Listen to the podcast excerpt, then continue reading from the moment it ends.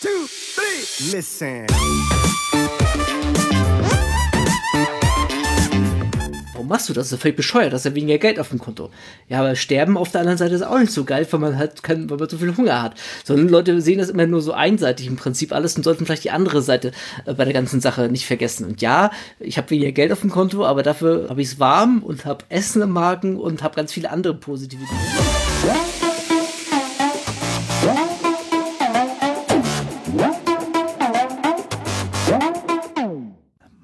Moin aus Hamburg, willkommen zu The Art of Personal Training. Mein Name ist Arnorte, der Host der Sendung wie immer und diesmal begrüßen wir jemand, der nicht erst das erste Mal, nicht das zweite Mal, sondern das dritte Mal tatsächlich im Podcast zu Gast ist. Also viele werden ihn schon kennen.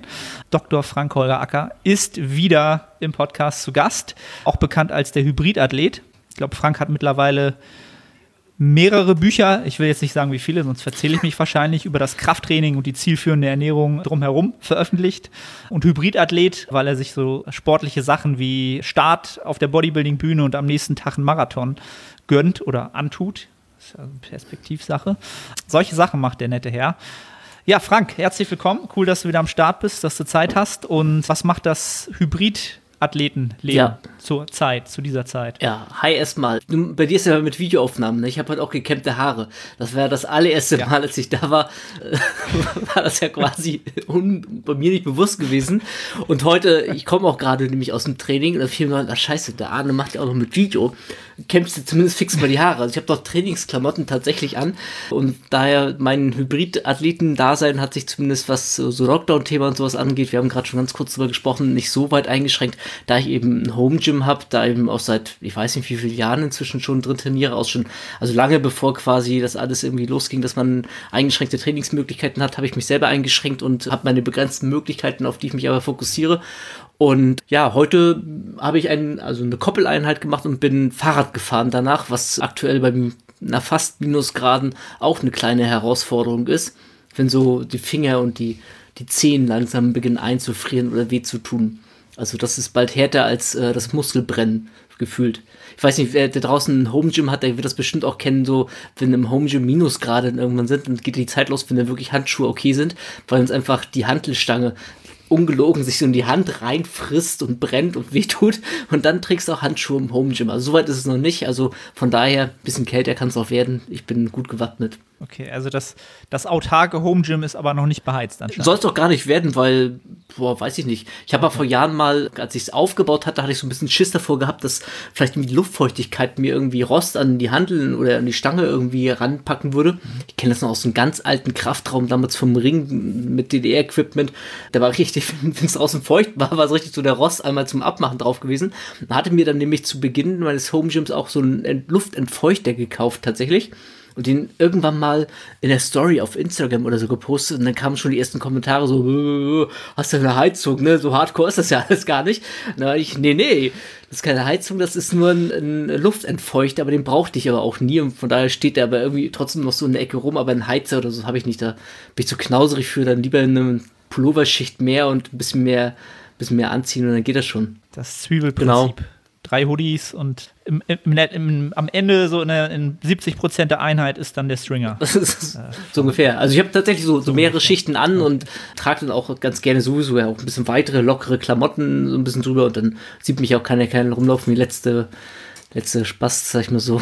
das ist schon okay. Ja, das, das ist einer der, der, der netten Nebeneffekte oder der positiven Nebeneffekte, dass man jetzt eigentlich immer wie Schluffi trainieren kann oder oberkörperfrei trainieren kann. All so eine Sachen, die man sich dann im Studioalltag nicht genehmigt oder wenn dann nur ganz fix mal, falls man mal schauen will, was die Form macht. Ne, Man muss ja die positiven Aspekte der Situation sehen. Weil du gerade sagtest, du warst Fahrradfahren, also richtig Rennradfahren. Nee, ich habe äh, ein Rennrad habe ich mir bis heute noch nicht gegönnt. Ich habe sowohl ein Mountainbike, also ein richtiges Mountainbike mit dicken Rädern und ein Crossbike. Also falls wem das sagt, das ist quasi wie ein Mountainbike mit dünneren Rädern, was du so für Straße und Gelände beides nutzen kannst. Und weil ich quasi, ich wohne hier, wir haben in einem kleinen Dorf, was wirklich umgeben ist von mehreren Wäldern und da bietet sich das wirklich an, so querfeldein zu fahren durch irgendwelche Waldwege und ich weiß nicht was, da kannst du mit dem Rennrad nicht lang fahren. Und ich hätte auch mit dem Rennrad vermutlich zu viel Schiss irgendwie übersehen zu werden, umgefahren zu werden, keine Ahnung. Also ich fahre auch ab und an Teil auf Straßen, aber dann in erster Linie irgendwelche Landstraßen, die wenig befahren sind oder wo ich weit gucken kann. Und um aber zu denen hinzukommen, muss ich über meine Schotterwege fahren und alles. Und deswegen bin ich immer mit dem Crossbike unterwegs. Ich weiß gar nicht, ob ich so viel schneller mit dem Randrad wäre. Es reizt mich tatsächlich manchmal ein bisschen, muss ich gestehen. Aber beim Fahrradfahren, das ist ja, also da, da zahlt sich ja dumm und dämlich. Also du kannst dich dumm und dämlich zahlen für, für Equipment und Rad und ich weiß nicht was.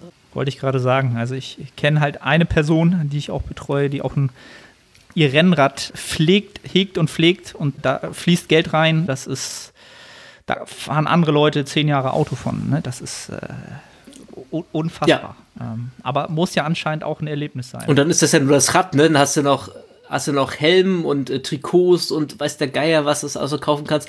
Ich habe jetzt für den Winter beheizbare Handschuhe und beheizbare Socken probiere ich gerade aus, weil wenn du so über zwei Stunden fährst, dann wird es nachher wirklich ein bisschen kribbelig in den Fingern.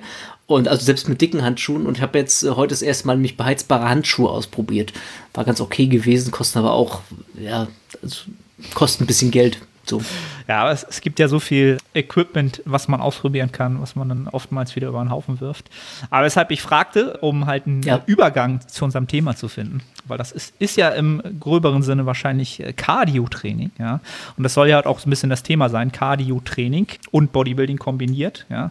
Ich habe hab mir das mal so aufgeschrieben, eine Geschichte voller Missverständnisse, weil ich mir vorstellen kann, dass es für viele so ist, vielleicht, und vielleicht werden wir es heute auch so ein bisschen aufdecken. Wie hast du denn früher den, oder wie standst du denn dem Cardio-Training früher gegenüber zu deinen Powerbuilding, Bodybuilding-Zeiten, je nachdem, als Cardio-Training vielleicht für dich noch sehr, sehr wenig Fokus war im Trainingsalltag? Also sag mal, ich komme ja ganz ursprünglich aus dem Ring. Ich habe ja, war ja ein kleines, dickes Kind gewesen, habe irgendwie mit Ende 15 mal begonnen mit dem Sport und bei mir war das das Ringen gewesen und wir hatten so eine Runde um, um so einen See bei uns gehabt am Vereinsheim und die war irgendwie vier Kilometer lang oder sowas.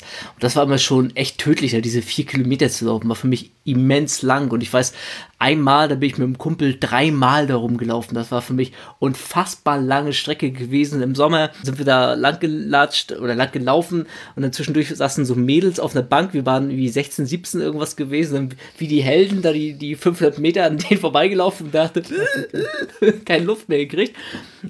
Aber Spaß in dem Sinne, so richtig Freude, weiß ich nicht, hat's, war begrenzt gewesen, zugegebenermaßen. Habe aber immer mal wieder tatsächlich damals schon so Krafttraining und Athletiktraining, wie immer man das bezeichnen will, alles miteinander irgendwo kombiniert gehabt. Einfach weil ich wie ein Sportler sozialisiert war, sag ich mal so. Wir hatten da noch Vereinszeit vom Ruder war daneben gewesen. Ich kannte Boxer damals. Und hatte dann so die Einblicke, wie trainieren die denn so. Und halt, wir hatten auch einen Trainer, der auch Athletik sehr hoch geschätzt hatte beim Ringen ja, hast du so ein bisschen so einen, so einen Einblick gehabt, wie so Training aussehen kann, sag ich mal so. Und das stumpfe Handelheben, das begann bei mir dann ja, wie bei den meisten wahrscheinlich, wenn sie so zum Bund gehen, also weg von der Schule, irgendwie Lebensraum verändern, irgendwas in der Richtung, ging bei mir dann so mit der Bundeswehr los, wo ich dann tatsächlich fast nur stumpfes Handeltraining gemacht habe und ja, Laufen war da nicht unbedingt so im Fokus gewesen und das ja, ich habe, wir sprechen heute ja auch, weil ich ein Buch geschrieben habe, was Hybridathlet heißt und da schreibe ich das ja auch gleich ganz am Anfang, dass ich im Prinzip das Laufen früher gehasst habe. Und es war tatsächlich so gewesen, das ist keine Übertreibung. Und ich glaube, ich habe es ja auch schon mal erzählt gehabt, ich bin ja Polizeibeamter hauptberuflich, da musste ich auch unter anderem einen Lauftest am Anfang machen, den habe ich auch so halbwegs brauchbar bestanden gehabt, ich sag mal so, so drei, vier, fünf Kilometer laufen, das ging dann irgendwie noch, habe das aber auch wirklich nie wirklich groß trainiert.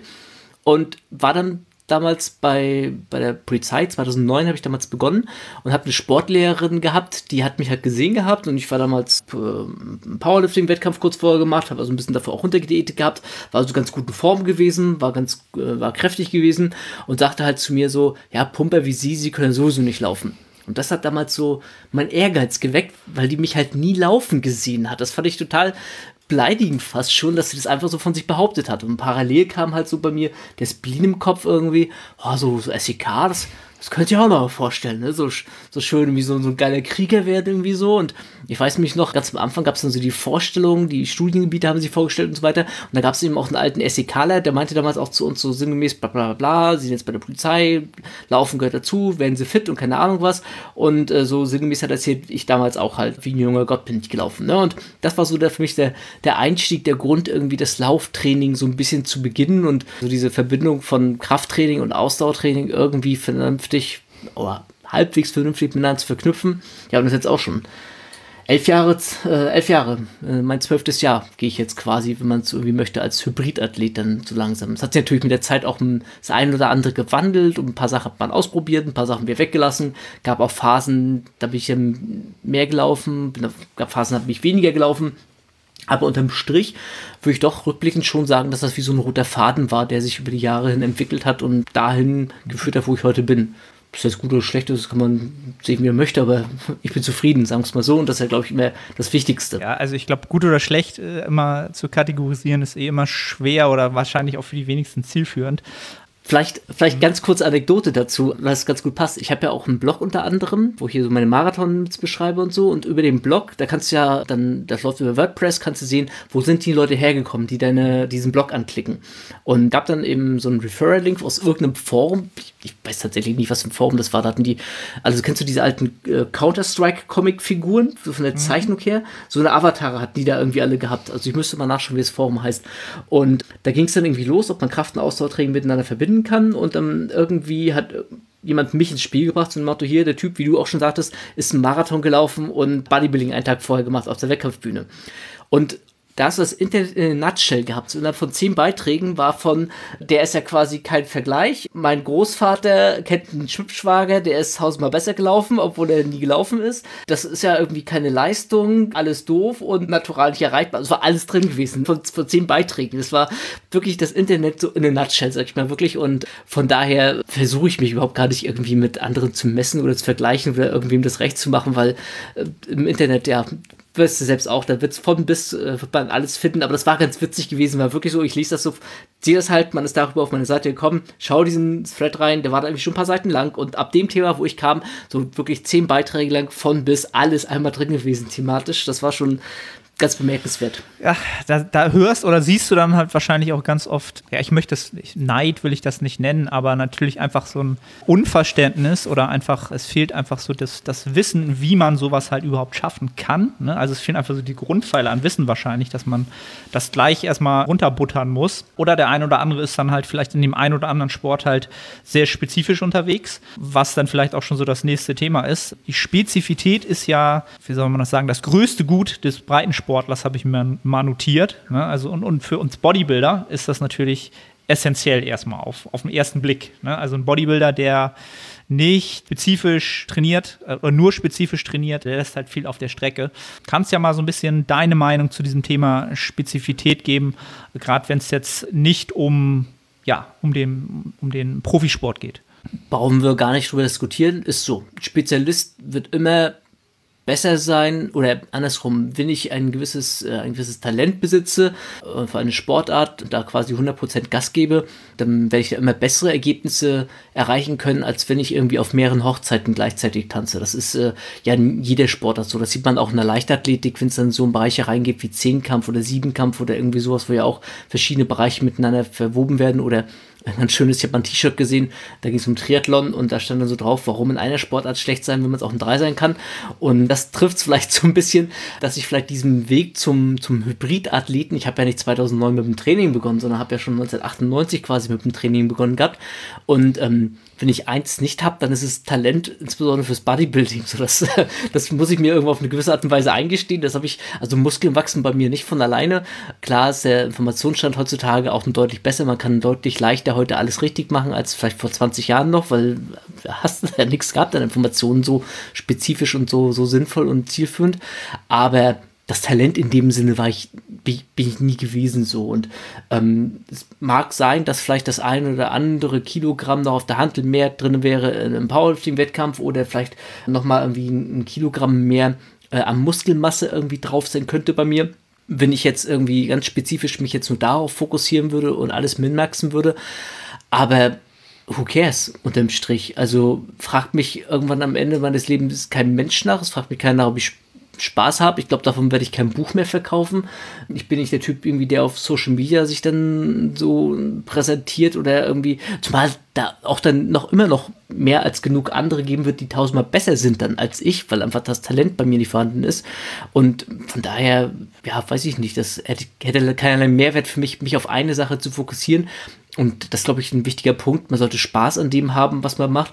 Und wenn du Spaß daran hast, irgendwie reines äh, Ballern im Gym mit Gewichten und keine Ahnung was, dann macht das. Das habe auch ich phasenweise in meinem Leben gemacht gehabt, wo ich quasi vier, fünf Mal die Woche nur am Eisen trainiert habe. Und das war für mich das Geilste der Welt. Und auf der anderen Seite gibt es eben da draußen eine Welt von Leuten, die halten irgendwie Training mit einer, mit einer Gummistange. Das betreibe ich gerade ein bisschen schon für ein schweres, langweiliges äh, Krafttraining, weil sie einfach nur Ausdauersport machen wollen die ganze Zeit. Also ich glaube, das Allerwichtigste ist tatsächlich so, dass man erstmal das macht, was man, was man Spaß hat, wo man, wo man Freude hat, weil Geld verdienen wir in der Regel damit nicht, sondern geben vieles aus, wie für ein Fahrrad oder für irgendwelche Handschuhe, wie ich vorhin schon erzählt hatte. Und dann kommt der Rest von allein. Und ich glaube, gerade so dieses ganze Thema, so Hybridathlet sein, beziehungsweise Hybridtraining, das ist zum einen absolut nischig, das weiß ich selbst auch. Ich, ich will das auch gar nicht irgendwie zu irgendwas geilen, tollen hervorheben oder so, um Gottes Willen überhaupt gar nicht. Und wer sich dafür, oder andersrum, wer das, wer Interesse daran hat, Kraftsport und Ausdauersport jetzt in irgendeiner Form miteinander zu kombinieren, der macht das ja nicht, weil er sich sagt, ich will nicht so schnell Muskeln aufbauen oder ich möchte nicht so schnell laufen, deswegen brauche ich mehr Muskelmasse, um langsamer zu sein, sondern es wird ja irgendwer sein, das aus irgendeinem Grund miteinander verbinden möchte, weil er vielleicht beruflich bei der Feuerwehr oder bei der Polizei ist oder weil er wie jetzt ich als Kind so viele Rocky-Filme geguckt hat oder irgendwie sowas und irgendwie einfach diese Trainingsszenen so geil fand und selber sich gesagt hat, ich will auch wie Rocky sein, also Kraft und, und Ausdauer miteinander kombinieren oder whatever da der Grundverein sein wird. Aber das ist, glaube ich, das Allerwichtigste, dass man sich selbst vor allem auch klar darüber wird, warum möchte ich das, wo möchte, wo möchte ich Bock irgendwie drauf und nicht irgendwie zu denken, das wäre jetzt der heilige Gral, weil das ist auf gar keinen Fall. Also man kann, glaube ich, beides, was heißt glaube, man kann beides auf einem, glaube ich, sehr guten Niveau bewältigen. Das habe ich bewiesen möchte ich behaupten. Ich ja schon angesprochen gehabt, den Bodybuilding-Wettkampf. Ich bin, kann ja nachschauen bei der GmbF in der Athletikklasse eben aber auch nur gestartet. Das heißt, Körpergewicht minus 103 durfte man wiegen. Ich brauche nicht irgendwie in eine, eine, reguläre Klasse beim, bei der GmbF gehen. Da, das sind Brecher inzwischen. Ich bin 1,74 groß. Da, da müsste ich irgendwie 80 Kilo wiegen oder irgendwie sowas, um wie Mensch auszusehen auf der Bühne. Das werde ich nicht. Und von daher ist es natürlich auch Vorteil für mich gewesen, dass es dann so eine Klasse gibt, die halt wirklich vom Gewichtslimit reinbringt. Und die ermöglicht dann eben auch sowas, wie dass man parallel noch Marathon läuft oder eben wie ich letztes Jahr auch 14 Marathons läuft und das Schöne ist ja zum Beispiel dieser Marathon, äh, der dann so relativiert wurde. Das war der Köln-Marathon gleich am nächsten Tag. Das war auch einer meiner schlechtesten Zeiten. Also ich bin irgendwie knapp unter vier Stunden gelaufen. Ich bin alle unter vier Stunden gelaufen, die knapp unter vier Stunden. Ich bin aber zwei Wochen vorher in Berlin 3,30 gelaufen. Zwei Wochen später bin ich unter 3,30 gelaufen und nochmal vier Wochen später auch nochmal unter 3,30. Also auf dem Niveau bin ich eigentlich gelaufen, dass man auch mal so sieht, was macht denn so ein Entwässern und so ein Bodybuilding-Wettkampf nämlich eigentlich aus? Also insbesondere das Entwässern, das ist ein Problem gewesen. Wie viel langsamer macht denn das? Und da sind wir an dem Punkt, was du vorhin gesagt hattest. Das werden die meisten gar nicht einschätzen können. Also ich hätte es vorher auch gar nicht einschätzen können. Also ich kenne auch niemanden, der irgendwie so bescheuert ist, an einem Tag irgendwie so, so ein Bodybuilding-Wettkampf mit möglichst fettfrei und möglichst irgendwie wenig Wasser im Körper und Elektrolytehaushalt komplett auf den Kopf gestellt und am nächsten Tag halt frisch, froh und munter Marathon unter vier Stunden laufen. Also, und das als jemand, wie das kleine, dicke Kind im Sport gewesen war, das soll mir erstmal jemand nachmachen. Also nicht im Sinne von hier Herausforderung und nimmt die an, sondern das ist, glaube ich, schon was, das ist schwer vorstellbar und brauchen nicht drüber diskutieren. Ein reiner Marathonläufer, der, der kann auch mehr laufen, kann schnell laufen. Frage ist aber auch, Bodybuilding genauso. Frage ist aber auch, wie viel investiert man? Der Tag hat auch nur 24 Stunden, man kann nur begrenzt trainieren, das dürfen wir auch immer nicht vergessen. Wir können nur begrenzt regenerieren. Ich bin berufstätig, ich habe eine Familie. Da, da da kann ich auch nur eine gewisse Zahl Trainingseinheiten einführen. Also ich habe es im Buch beschrieben, damals als junger Bengel, dann sage ich jetzt so als junger Bengel, mit, mit Anfang 30, habe ich auch mal eine Phase gehabt, wo ich 12, 14 Einheiten die Wochen weggeballert habe. Und das über Wochen hinweg, über drei, vier, äh, na, über drei Monate, wirklich Woche, jede Woche hinweg 12, 14 Einheiten. Das ging auch. Da habe ich aber nicht viele Verpflichtungen gehabt, außer meine damalige Freundin, heutige Frau, die sehr verständnisvoll für mich war und halt das, das Polizeistudium, was halt wie ein Studium ist, wo man auch dann Zeit hat, natürlich viel mehr als für einen 40-Stunden-Job irgendwie machen muss. Hab das aber auch beispielsweise im Praktikum mit Wechselschichtdienst damals gemacht. Also auch das ging, war natürlich dann noch stressiger gewesen. Aber irgendwann verschieben sich auch Prioritäten. Und wenn du ein normaler Mensch bist, der ein normales Leben hat, wo vielleicht drei, vier, fünf Trainingseinheiten schon ein hohes Investment für dich sind, was du ja auch irgendwo für dich investierst, wo du die Zeit hernehmen musst, erstmal irgendwo, da musst du schauen, wie minmaxe ich das, wie, wie komme ich da quasi mit dem, mit möglichst wenig Einsatz zu möglichst effektiven Zielen. Und das ist ja das, was ich letztendlich mit dem Hybridathleten buchen, auch mit diesem Hybridansatz auf eine gewisse Art und Weise darstellen möchte, dass man, weil das ist ja schön gut, wenn man drei, vier, fünf Mal die Woche Krafttraining macht. Jetzt will man vielleicht ein Ausdauertraining machen, sei es für die Grundlagenausdauer, sei es für die Kondition, sei es für die Regeneration, warum auch immer man es machen möchte. Und jetzt steht man an dem Punkt jetzt, ey scheiße, ich trainiere aber schon fünfmal und ich kann nur fünfmal trainieren, weil ich habe auch noch Familie oder irgendwas. Wo, wo soll es jetzt runter? Oder plötzlich ist meine Regeneration schlechter oder plötzlich merke ich irgendwie, dass ich beim Beugen irgendwie weniger leisten kann. Und da muss man letztendlich dann irgendwo ja das gesunde Maß für sich finden und das unter anderem, also man wird immer schlechter sein, als wenn man spezialisiert ist, um deine Ausgangsfrage wieder aufzugreifen nach diesem langen Monolog. Hoffentlich hört noch jemand zu, aber man kann vieles sinnvoll bis zu einem gewissen Level miteinander verknüpfen. Ich vergleiche das Buch ja mit so einem Gummiband. Ziehst an zwei Enden, das kann man auf eine, wenn ich ordentlich Energie reinstecke, kann ich das sogar sehr weit auseinanderziehen. Wenn ich nicht aufpasse, zerreißt es mir vielleicht irgendwann, wenn ich damit nicht vernünftig umgehe. Und es wird aber immer dazu führen, dass ich an einem einen Ende mehr ziehe, am anderen vielleicht ein bisschen weniger Kraft habe oder etwas mehr zurücktreten muss. Das ist zur Veranschaulichung vielleicht ganz greifbar. Und ja, es wird nichts, äh, brauchen wir nicht diskutieren. Immer wenn du, wenn du ein reiner Powerlifter sein willst, wenn du dein genetisches Maximum im Bodybuilding rausholen willst oder irgendwie sowas, dann mach natürlich nur das, ohne Frage. So. Aber wenn es vielleicht auch irgendwie 90% reicht, dann kannst du vielleicht auch was anderes machen. Ja, also ich, weshalb ich es halt ansprach oder halt dieses Thema Spezialist sein. Ich glaube, gerade wenn es um, um Bodybuilder geht, dann kommt man halt in den Sport rein und will auch sofort der Spezialist sein, obwohl man es noch nicht ist. Ja, dann wächst man da rein. Irgendwann ist man dann halt der Bodybuilder, der halt alles spezifisch den Alltag darauf ausrichtet. Was ich jetzt aber so nach, ja, weiß ich nicht. Also selber trainieren tue ich ja, glaube ich, seit 12, 13 Jahren.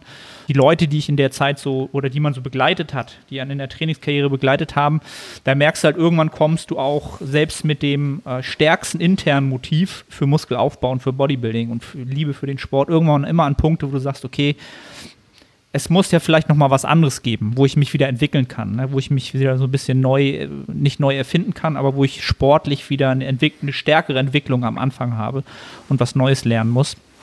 Und ich glaube, das hilft dem einen oder anderen in bestimmten Phasen auch mal weiter, in dem Bereich dann vielleicht ein bisschen mehr zu investieren. Und ja, wo wir später auch nochmal darauf äh, zu sprechen kommen, so Synergieeffekte dann wieder in den anderen Sport mitzunehmen. Weil aufhören wird man damit sicherlich nicht. Ja? Also wenn man einmal Krafttraining und Bodybuilding für sich entdeckt hat.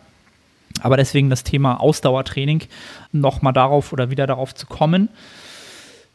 Wir müssten das vielleicht am Anfang einmal definieren, was denn Ausdauertraining einmal ist, weil sonst reden wir im Nachgang darüber und viele denken, Ausdauertraining ist halt 10 Minuten Fahrradfahren vorm, vor den Kniebeugen oder so halt. Ne?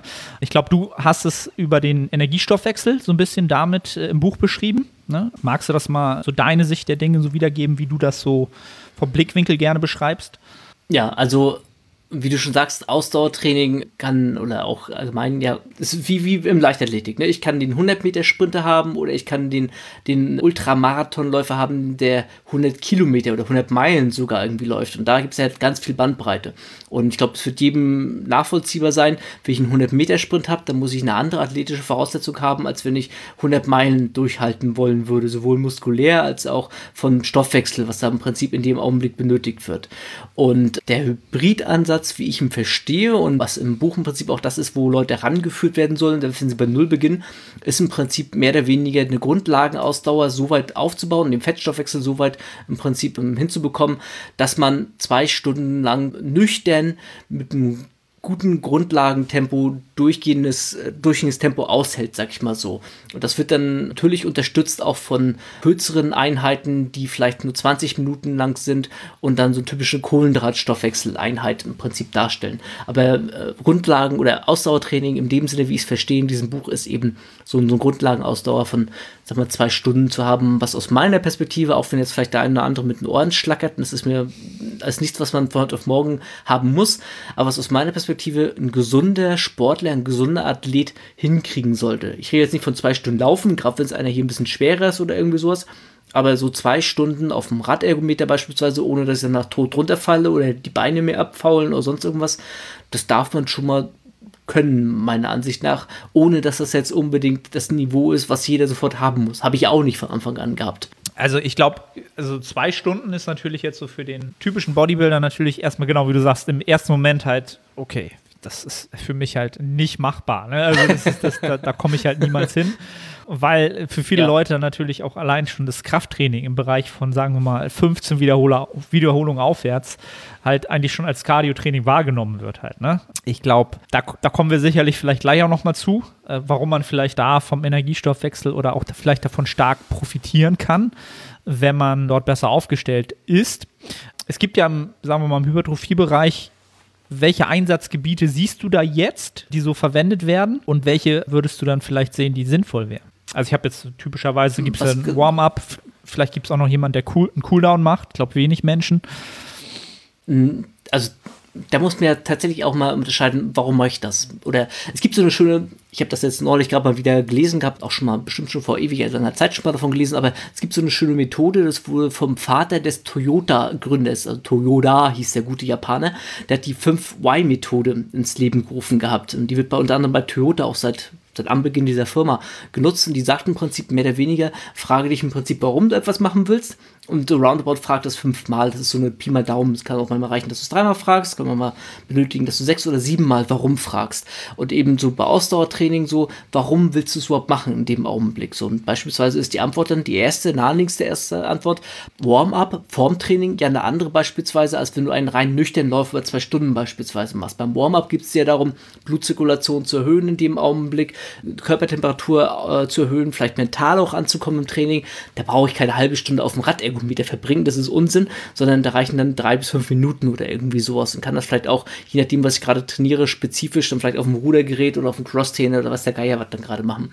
Gleiches gilt ja für einen Cooldown. Warum mache ich den? So, Cooldown hat ja im Prinzip mehr oder weniger erstmal den Sinn, Abbauprodukte schon mal weg im Prinzip aus dem Körper, Körper runterfahren, Cortisolspiegel langsam absenken und so weiter. Das ist ja mehr die Richtung, der ich dann da habe. Und wenn ich jetzt zum Beispiel eine Koppeleinheit mache, um das vielleicht ein bisschen veranschaulich zu beschreiben, das heißt, ich habe heute meinen mein Pushtag gehabt. Pushtag heißt bei mir, ich mache schweres Beintraining, danach dann Oberkörper, Brustübung, Brust und Schulter.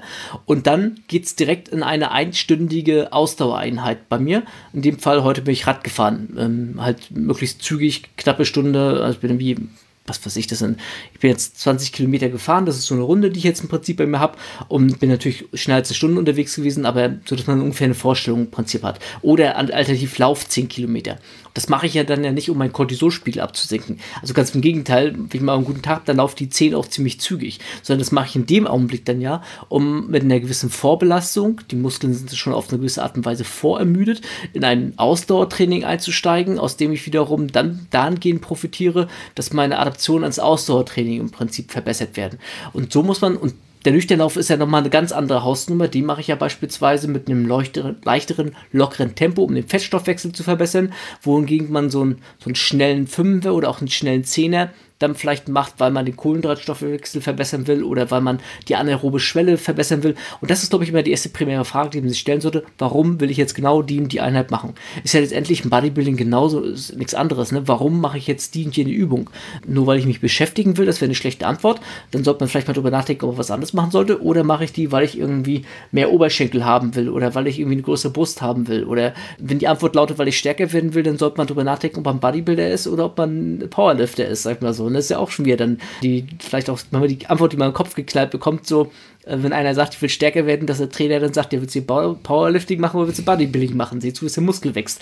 Und deswegen so diese fünf 5Y-Methode, die hilft vielleicht selbst einem auch so ein bisschen, dass man zumindest erstmal die eigene Motivation hinterfragt. Und wenn man dann den Weg nicht weiß, wie kann ich das machen? Wie kriege ich meinen Oberschenkel zum Wachsen? Wie kriege ich mehr Ausdauer hin? Wie kriege ich, was weiß ich, eine gute Note in der Schule hin oder eben sowas früher vielleicht? Und ich weiß es nicht, wie ich das erreichen soll. Dann sollte man sich darüber vielleicht mal Gedanken machen, wo kriege ich diese Informationen her? Muss ja nicht ein Buch sein, kann ja auch, was weiß ich, ne, gibt es ja verschiedene Methoden mit der heutzutage, ähm, auf die Art und Weise, dass man sich dem Ganzen vielleicht nähert. Und ich habe es eben kurz umrissen gehabt, Ausdauertraining kann auf verschiedenste Arten und Weisen angewendet, eingesetzt werden. Ist mit dem Krafttraining ja auch nichts anderes. Ich kann eine Kniebeuge machen, um beim Powerlifting mein Maximalgewicht zu verbessern. Ich kann eine Kniebeuge machen, um beispielsweise meinen Oberschenkel zum Wachsen zu bringen. Ich kann dann mit der Vari variieren mit der Tiefe vielleicht, um wirklich nur den vorderen, den Quadrizeps zu belasten. Das kann ich beim Powerlifting nicht leisten. Da muss ich tief beugen. Ich kann es als Zubringerübung fürs Gewichtheben haben. Ich kann mit Stabi, als Stabi-Übung das Ganze machen, vielleicht mit einer gewissen Kadenz, die ich arbeite. Und das ist jetzt nur die Kniebeuge. Ja im Krafttraining noch tausend andere Varianten, die man machen kann. Und ebenso ist es eben auch beim Ausdauertraining, da kannst du auch nicht mit einem einmal raufklopfen und sagen, das ist jetzt hier Ausdauertraining in a nutshell. Also kann man schon, aber dann trifft man wahrscheinlich die Wirklichkeit nicht besonders gut. Und wenn es einem beispielsweise um sowas wie, wie ein Fettabbau, eine Diät geht oder irgendwie sowas, jetzt aktuell geht es ja ein bisschen schlecht, dann wäre zum Beispiel, also wenn das warum die Antwort lautet, ich möchte abnehmen für die Diät, dann wäre zum Beispiel auch die Wahl vielleicht der, der Kardio, kardiovaskulären Belastung im Sinne von, was mache ich denn jetzt gerade, sinnvoller Schwimmen vielleicht zu gehen, wo ich jetzt Bodybuilder ganz körpermäßig alle Muskeln gleichmäßig arbeiten muss und meine, meine Gelenke nicht so belaste, als wenn ich jetzt äh, so bekloppt bin wie Frank und laufen gehe.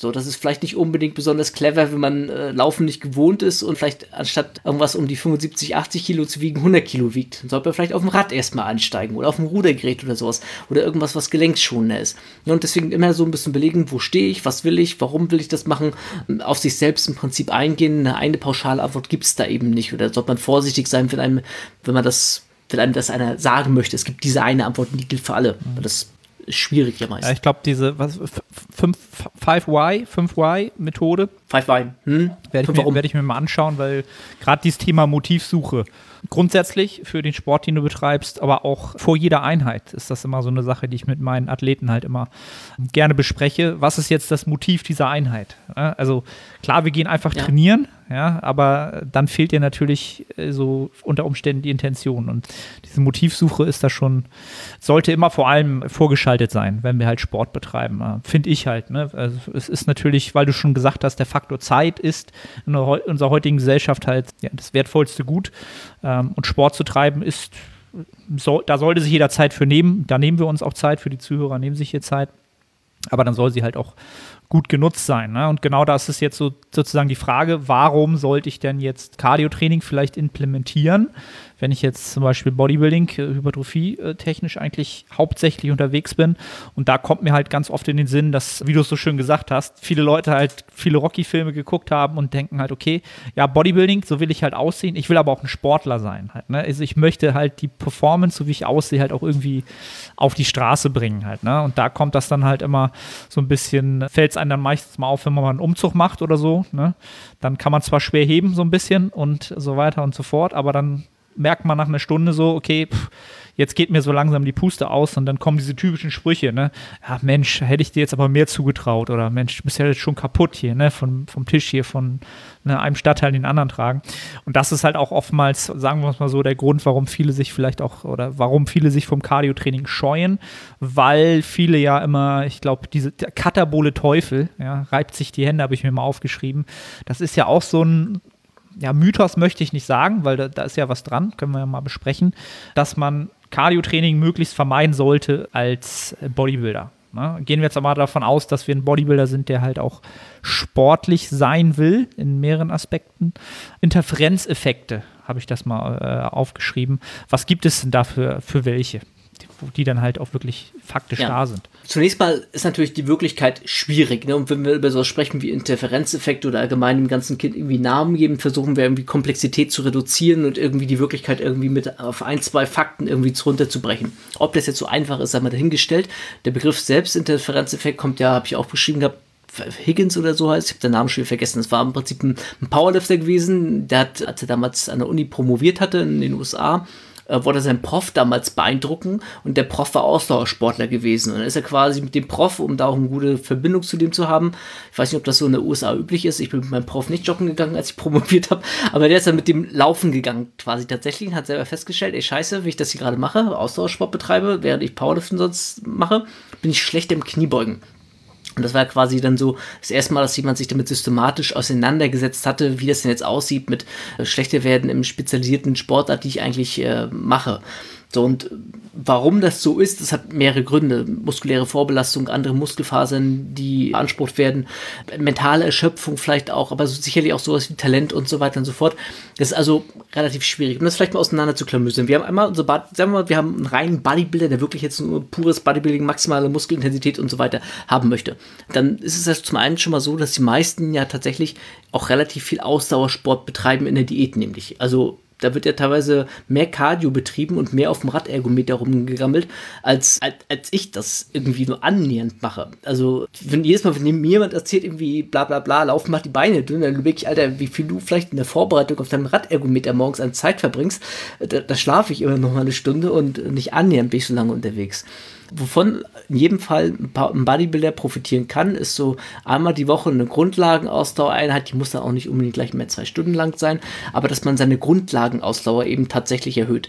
Das sorgt zum einen dafür, dass mehr Blut tatsächlich im Körper produziert wird und mehr Blut, da kommen wir vielleicht nochmal zu, puffert dann eben dein pH-Wert besser, was wiederum dafür sorgt, dass du nicht nur mehr, äh, mehr, mehr pH-Wert aufbauen kannst in der Muskulatur, wenn es ausdrücken mehr Laktat aufbauen kannst, also sprich mehr explosive Energie zum Einlassen kannst, aber zum anderen eben auch für deine Verästelung, was mit kleinsten Äderchen und sowas angeht. Also dein, deine ganze Nährstoffversorgung im gesamten Körper wird im Prinzip besser. Dein Immunsystem optimiert davon. Du wirst seltener krank im besten Fall. Das ist also so, so eine Grundlage, sag ich mal so. Selbst wenn diese, äh, diese eine Ausdauereinheit in der Woche irgendwo in der Theorie, in, im Reagenzglas oder wo auch immer man das gerade versucht zu begründen, Muskelaufbau möglicherweise bremst, bringt es auf der anderen Seite aber genauso gut wie so viele positive Effekte mit sich. Ich vergleiche das mal so damit vielleicht, wenn du am Anfang des Monats Geld bekommst, dann ist dein Konto voll und dann kaufst du dir Essen. Ja, aber warum machst du das? Das ist völlig bescheuert, das ist ja weniger Geld auf dem Konto. Ja, aber Sterben auf der anderen Seite ist auch nicht so geil, weil man halt kein, weil man so viel Hunger hat. Sondern Leute sehen das immer nur so einseitig im Prinzip alles und sollten vielleicht die andere Seite äh, bei der ganzen Sache nicht vergessen. Und ja, ich habe weniger Geld auf dem Konto, aber dafür habe ich es warm und habe Essen im Magen und habe ganz viele andere positive Dinge und kann auch in Zukunft weiterhin nämlich Geld verdienen, um mir neues Essen zu kaufen. Und so eben genauso, ich werde nicht krank, kann mehr trainieren, kann, habe keine Ausfallerscheinung. So, das ist das eine. Und das zweite ist eben dieser Kater katabole Effekt, dieser katabole Teufel, das hatte ich ja, ich habe mal ein Buch geschrieben, das nennt sich, wie man Form kommt und diese hält, da habe ich das ein bisschen ausführlicher beschrieben gehabt. Defizitstunden nennt sich das Modell. Also immer so, wir hatten gerade das Thema Essen gehabt. Ich stehe jetzt auf, sagen wir mal, ich habe am, wir nullen mal unseren Kalorienverbrauch und unser, unsere Kalorienbilanz am Anfang des Tages. Dann schlafe ich noch sechs Stunden, da habe ich sechs Stunden lang ein Defizit. Das wird ja immer größer, weil ich verbrauche in jeder dieser, dieser einzelnen Stunden Energie. Und sagen wir mal, ich bin dann bei vielleicht, wenn ich 100 Kilokalorien pro Stunde verbrauche, bin ich am Anfang, wenn ich um 6 Uhr aufstehe, bei 600 Kilokalorien Defizit erstmal eingestiegen. Das heißt, meine erste Mahlzeit müsste jetzt rein theoretisch schon mindestens 700 Kilokalorien umfassen, um einem Plus, Kalorien Plus zu kommen in dem Augenblick. Das sind so temporäre Stunden, wie wir im Plus oder Minus den ganzen Tag über sind. Wir, wir hängen ja nicht am Tropf und haben die ganze Zeit Essen. Also ich habe hier zumindest keinen in meinem Körper, man sieht's, sondern äh, ich esse irgendwann und halt mehrfach am Tag. Und dann jedes Mal, wenn ich nicht esse, ist das wie so ein, wie so ein Energie Ich habe, da wird immer wieder ein bisschen ringer, ein bisschen weniger, ein bisschen weniger, weil mein Körper verbraucht Energie. Selbst wenn ich gar nichts mache, haben wir den Grundumsatz und wenn ich bewege, verbrauche ich noch mehr.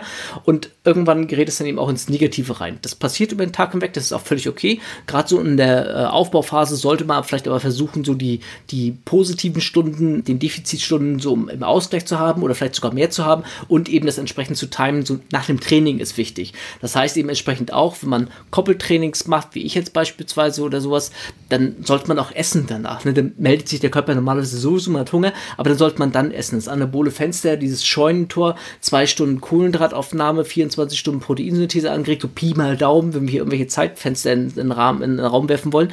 Das heißt, wir haben eigentlich genügend Zeit, um diese Energie, um diesen katabolen Teufel zu bekämpfen. Wir müssen nicht irgendwie am Tropf hängen und Angst haben, wenn wir in der Stunde irgendwie nichts zu essen gekriegt haben. Ich rede hier vom naturalen Sportler, der nicht irgendwie mit Insulin experimentiert oder sowas. Dann gibt es eigentlich keinen Grund, da großartig Angst Angst zu haben. Der Rest ist dann eben Kontinuität, im Training besser werden, stärker werden. Das ist auch eine Frage vom Mindset dann eben letztendlich, ob ich bereit bin, stärker im Training stärker zu werden und kräftiger zu sein. Und der Rest ist dann Geduld, Genetik, immer weitermachen und dranbleiben. Und irgendwann kommt man dann bei irgendwo raus und wie gesagt, wenn ich der reine pure Bodybuilder bin, dann werde ich sowieso kein Interesse daran haben, hier ein Hybrid-Training irgendwie hinzuzaubern. Aber so einmal die Woche zum Grundlagenausdauertraining als einzelne Einheit, das macht die Beine nicht dünn und macht den Körper nicht katabol oder irgendwie sowas. Es recht nicht, wie ich danach ganz normal esse wieder. Aber bringt so viele positive Vorteile, selbst für den rein Pumper, sag ich mal so, oder den reinen Bodybuilder oder wie auch immer man sich selber bezeichnen möchte, den reinen Eisenathleten. Frage ist dann immer nur, kriegt man sich dazu motiviert? Und das ist, glaube ich, die viel größere, das viel größere Problem. Hat man in der anderen Richtung ja genauso. Wenn man so ein bisschen in die Laufszene reinschaut, da gibt es dann halt Leute, die, die laufen dir am liebsten jeden Tag und ballern und äh, Sprints und Intervalltrainings, keine Ahnung was Sachen, da kriege ich schon beim Gedanken ran, das Kotzen.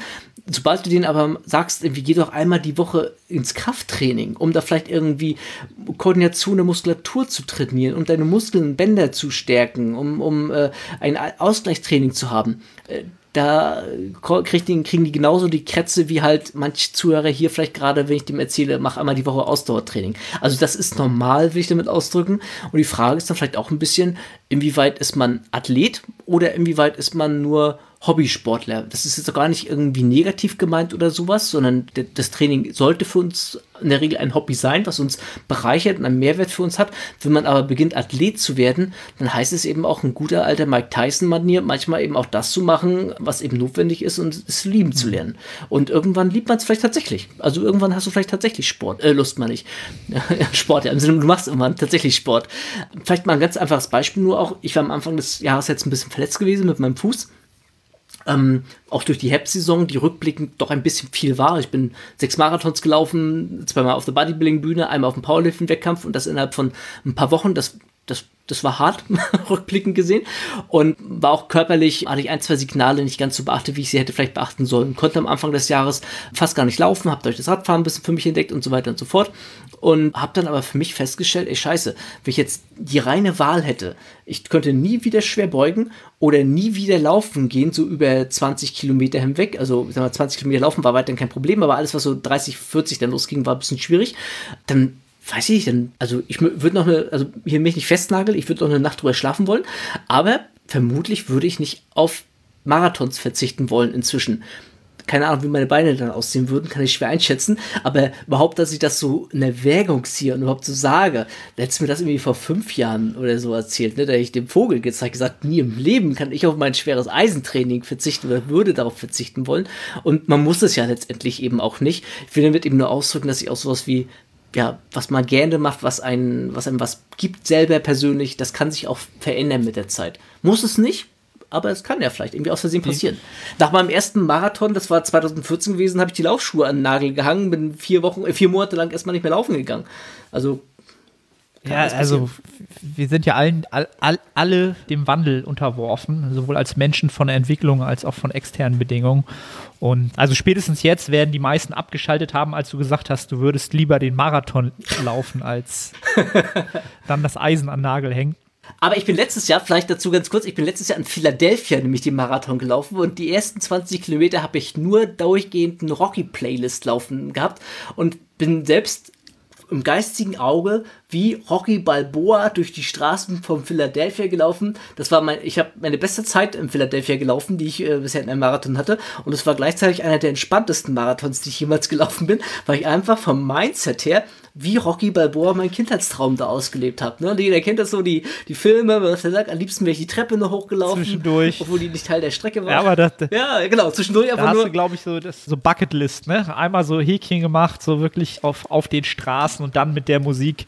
Ist halt auch noch, das, das wäre auch noch mal so ein Thema für sich. Externe Motivation durch Musik und so weiter und so fort. Das funktioniert, das bringt auf jeden Fall Performance ohne Ende. Ja. In jedem Fall. Was, was du halt sagtest, dass halt einige Bodybuilder, genau, in der, in der Wettkampfvorbereitung, weiß ich nicht, weiß nicht, 10, 15 Stunden die Woche halt auf dem Fahrrad sitzen ist, glaube ich, etwas, was so langsam abnimmt, glaube ich, so als Trend. Ich glaube, der Trend geht oder ist jetzt mittlerweile zu diesem Schritte machen gegangen, ne? zu diesem, ja, kann man ja auch als, nicht als Cardio-Training sehen, aber du brauchst halt mehr Energie, als wenn du einfach nur auf deinem Sofa sitzt. Ich glaube, das ist. Ist auch viel effizienter. Ja, das, das ist so bei vielen Bodybuildern, glaube ich, so zum Trend geworden, dass sie einfach äh, dann mehr Schritte machen. Wobei man da dann halt auch immer wieder anführen muss, dass es natürlich ein sehr, sehr zeitintensives äh, Unterfangen wird halt. Ne? Also, wenn du dann irgendwann Umfänge hast und musst halt jeden Tag deine 20.000 Schritte machen, weil es dein Energiehaushalt so abfordert ne, für das Energiedefizit, was du brauchst, dann ist das auch schon wieder nicht mehr effizient wo man dann wieder überlegen sollte, mache ich dann wieder Cardio-Training? Ja, das, das, das ist halt immer so eine, so eine Sache. Aber was du halt auch sehr schön gesagt hast, ist, dass man diese Perspektive, diesen kurz, diese kurze Zeiteinheit, wann man eine, eine Sporteinheit macht, nicht unbedingt nur als einziges sehen sollte, sondern halt auch im längeren Zeitraum und was man daraus halt, dann halt wirklich gewinnen kann. Das ist halt auch der Grund, warum wir jetzt über das Cardio-Training halt sprechen. Du hast ja auch schon gesagt, dass man da einfach äh, von der Durchblutung dann besser gestellt ist, ne, was natürlich auch ein Faktor ist. Was du halt auch genannt hast, ist natürlich, dass du dann natürlich auch mehr essen musst. Ne, dadurch, dass du mehr Energie verbrauchst, wenn es jetzt rein darum geht, Muskelmasse aufzubauen und du trotzdem in der Zeit Cardiotraining machst oder auch mehr als diese Einheit machst, dann musst du halt natürlich auch mehr essen, was dem einen jetzt vielleicht zugutekommt. Ich, ich würde sagen, man darf oder, mehr genau, essen. Das ist jetzt eine Definitionssache, man darf mehr essen. Da können wir ja vielleicht noch mal auf dieses Thema G-Flux eingehen. Ich glaube, da bist du ja auch schon länger mit, äh, mit der Thematik äh, unterwegs, was man darunter verstehen kann. Ich glaube, das ist für viele sehr attraktiv oder hört sich sehr attraktiv an. Magst du das mal kurz wiedergeben? Moin Moin, ich bin's Arne. Kurze Unterbrechung, um dich auf unseren Coaching-Service hinzuweisen. Wenn du schon des Längeren damit kämpfst, deinen Hypertrophie-Fortschritt konstant positiv auszurichten und du eine sehr persönliche und motivorientierte Zusammenarbeit mit einem Coach schätzen würdest, dann check den Link in der Beschreibung und melde dich. Das war ja quasi tatsächlich so ein bisschen der Einstieg oder parallel der Einstieg zum zum Hybrid-Training 2009 war gewesen, dass ich einen Text von John Berardi gelesen habe. Den kennt vielleicht der eine oder andere von seiner Precision Nutrition oder so ähnlich. Das verkauft er inzwischen ja als Konzept und alles. Und Berardi zur damaligen Zeit auf T-Nation unter anderem ein Autor gewesen, hatte mit Olympioniken so aus dem Kanusport und sowas zusammengearbeitet gehabt und hat damals ein Konzept vorgestellt gehabt, was er den G-Flux bezeichnet hatte und bezeichnete eigentlich mehr oder weniger nur in einem Satz mehr trainieren, mehr essen. Also im Sinne von, ich bin sehr viel körperlich aktiv, wie ein Athlet letztendlich aktiv. Also halt sowas wie beschrieben wie Bobfahrer, die beispielsweise, was weiß ich jetzt, irgendwie 100 Kilo wiegen auf 1,80 und irgendwie sprinten wie so ein 100 Meter Läufer und gleichzeitig beugen wie so ein Powerlifter und halt dabei fettfrei sind, weil sie halt so viel körperlich aktiv sind und gleichzeitig aber eben auch dadurch mehr essen und viel essen können. Und durch dieses viel Essen nicht nur irgendwas essen, sondern eben auch sehr nährstoffreich das Ganze zu sich führen und dadurch eben auch ein gesünder sind, sag ich mal so das war auch ein bisschen tatsächlich so der Einstieg für mich in dieses Hybridtraining, weil ich wollte auch wie ein Bobfahrer aussehen. Ich wollte auch, 1,80, daraus wird nichts mehr bei mir, aber ich wollte auch 100 Kilogramm wiegen, 6% Körperfettanteil haben und äh, sprinten wie so ein, wie so ein Halbgott. Und gab keine Trainingspläne im Internet, wie Bobfahrer trainieren würden. Also musste ich damals mir selber was zusammenstellen. Aber ernährungsmäßig bin ich halt damals dann tatsächlich, ja, habe ich mich, hat das mein, mein Denken ganz stark geprägt, was er dann damals auch zu meinem ersten Buch Ernährung für Kraftsportler geführt hatte, was, was vieles so wenn ich manchmal ein bisschen mecker und, und lästere über irgendwelches schlechtes Ernährungsverhalten, ich habe das alles schon mal selber in meinem Leben gehabt. Ich weiß nicht, ob ich es hier auch schon mal erzählt hatte, sonst bestimmt schon zigmal in irgendwelchen Podcasts, dass bei mir war das auch wie so eine halbe Essstörung. Ich habe quasi fünf Tage, sechs Tage, sechs Tage die Woche clean gegessen, Sonntag war halt Cheat Day gewesen. So, da ging dann meist am Samstag dann schon los irgendwie so und da hast dann alles nicht reingestopft, was irgendwie nicht nagelfest war, bis einem schlecht war. Das habe ich dann in den Müll geworfen teilweise schon, damit ich es nicht irgendwie weiter esse.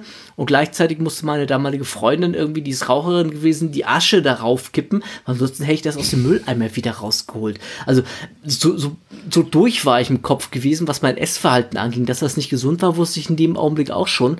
Ich habe nur irgendwie keine Lösung für mich damals gefunden gehabt. Man muss man auch mal die Zeit sehen. Das ist, wie gesagt, auch schon als 15 Jahre oder so inzwischen her. Also sprich, die Informations Informationszugang war auch ein ganz anderer damals gewesen. Und Beradi war damals 2008, 2009, habe ich du deine Texte gelesen gehabt, war das für mich eine Offenbarung gewesen damals. Äh, mit dem ganzen Aktivsein, gesund ernähren, ganzheitlich ernähren, ähm, dadurch aber auch ja durch die hohe Aktivitätslevel mehr essen können, mehr Mikronährstoffe dadurch auch sehr aufnehmen, dadurch leistungsfähiger wiederum sein, wie so eine Spirale im Prinzip, die immer ins Bessere führt. Jetzt muss man natürlich auch ein bisschen sehen, Beradi kommt aus dem nordamerikanischen Raum, ne? das Essverhalten ist teilweise auch nochmal ein anderes als das, was wir hier haben, was so Mikronährstoffzufuhr, Gemüse und sonst irgendwas angeht.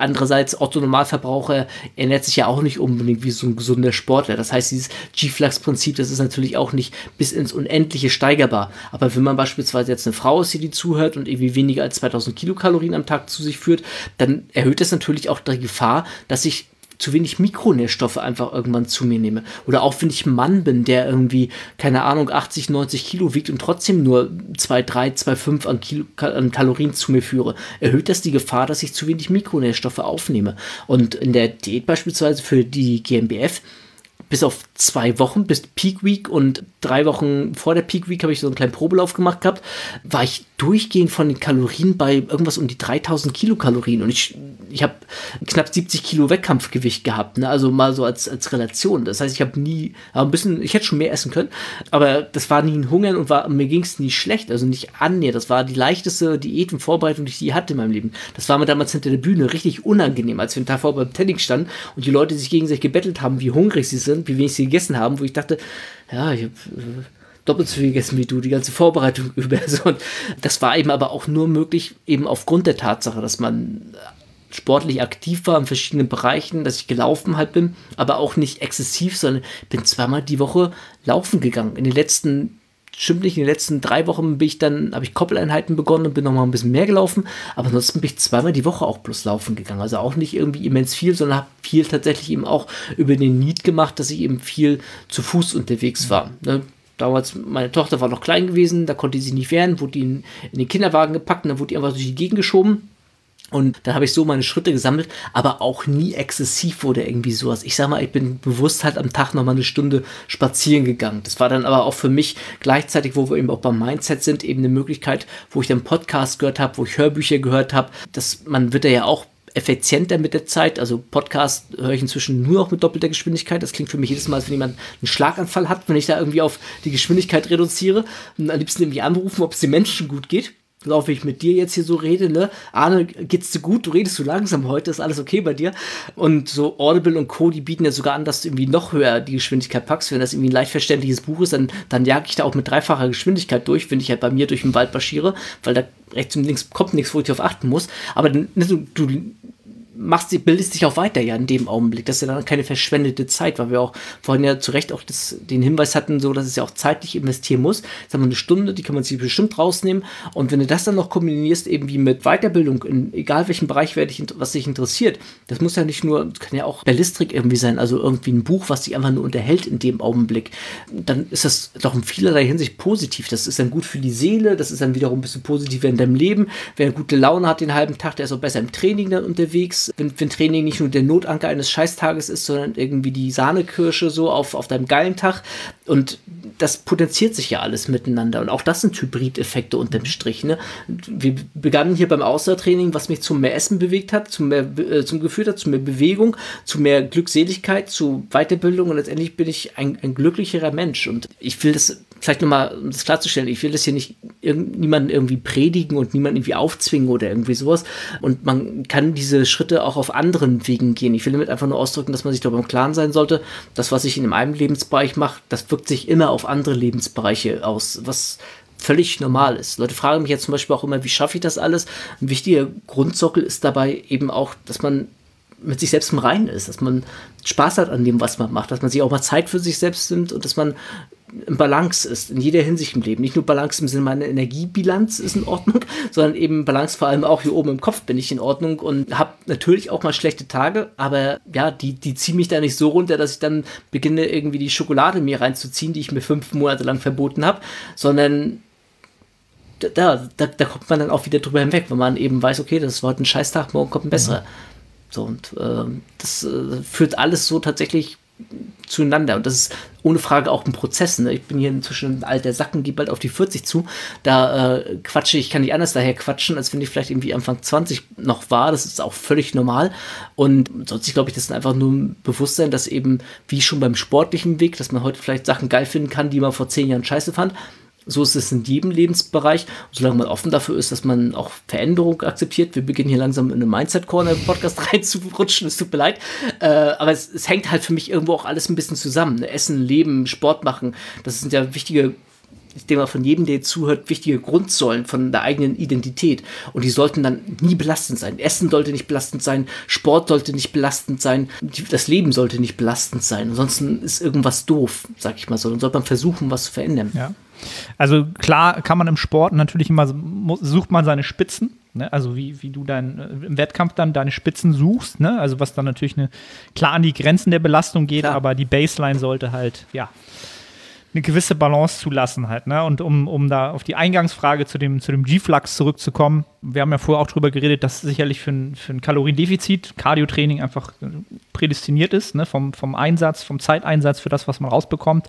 Was ich aber halt auch interessant finde, gerade dieser Gedanke, dass du auch im Aufbau als Bodybuilder irgendwann dann auch unter Appetitlosigkeit leidest, was halt auch ein normaler Adaptionswiderstand ist, wenn du das Ganze halt mehrere Monate oder Jahre lang betreibst. Und dann auch Cardiotraining aus meiner Sicht da ein guter Weg ist, den Appetit zu erhöhen und dadurch natürlich auch wieder die Nährstoffaufnahme zu verbessern halt. Ne? Also wenn einige Zuhörer werden sagen, ja, kann ich mir vorstellen, kenne ich bin jetzt irgendwie das, der achten, achten Monat im Überschuss und wenn ich jetzt irgendwie an Brokkoli oder Möhren denken soll, dann wird mir einfach schlecht, ja, weil man einfach keine Lust mehr zu hat. Halt, ne? Und äh, so kann man halt vielleicht den Appetit auch ein bisschen anregen und das, so wie du es halt auch gesagt hast, das eine potenziert so das andere dann ein wenig oder auch ein bisschen mehr steigert dann in allen Bereichen die Lebensqualität. Also äh, vielleicht ganz kurz, ganz kurze Appetitanregung. Ich selbst kenne das Problem per per se erstmal nicht. Also ich bin bei weitem noch nicht an dem Punkt angekommen, dass ich so viel Sport mache, dass ich nicht mehr mit dem Essen hinterherkomme und aus Versehen im Wettkampfform morgens aufwache.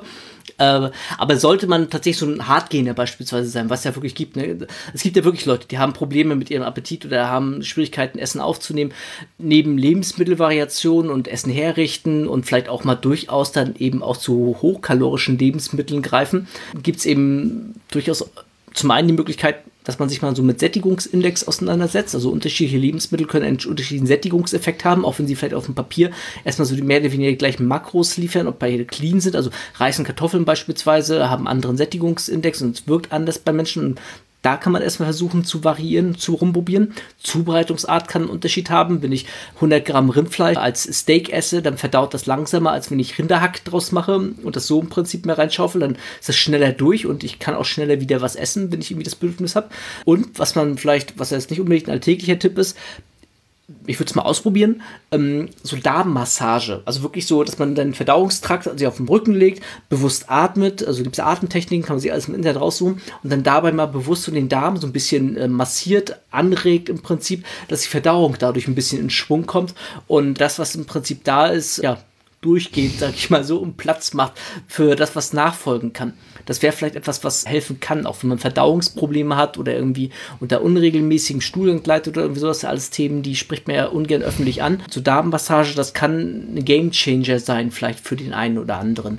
Einfach mal äh, bei YouTube mal querschauen, da gibt es verschiedenste kleine Anleitungen. Da kann man erstmal nicht viel falsch machen im Sinne von, wenn du da nicht irgendwie, es soll nicht wehtun, sag mal so, solange du nichts machst, wo du irgendwie Schmerzen hast, wirklich wirklich, wirklich massierst und den Dickdarm, wo der lang verläuft, das wird dann auch alles erklärt. Also einfach nur mit links beginnen und dann so im Kreis und wieder runter. Dann kann das vielleicht helfen. Also wenn man irgendwie Probleme hat, Verdauung, Probleme mit Appetit, vielleicht als kleinen Tipp. Das gab es, glaube ich, hier auch noch nicht im Podcast, definitiv. Sich auch mal genau damit auseinanderzusetzen. Und weil, weil du es ansprachst, diesen Sättigungsindex, habe ich mir mal, glaube ich, vor zwei, drei Jahren mal angeguckt. Und ich bin da anscheinend so ein Mensch, der da komplett rausfällt. Da waren so Sachen dabei, wo ich so gesagt habe, was? das soll sättigen und andere Sachen, wo ich so gedacht habe, ey, da kann ich, kann ich eine Tonne von essen so und das was wie, ne? Also das ist halt sehr, sehr, fand ich halt sehr, sehr interessant. Ich weiß, ich weiß nicht mehr, was es war, aber ich gab so zwei, drei Sachen.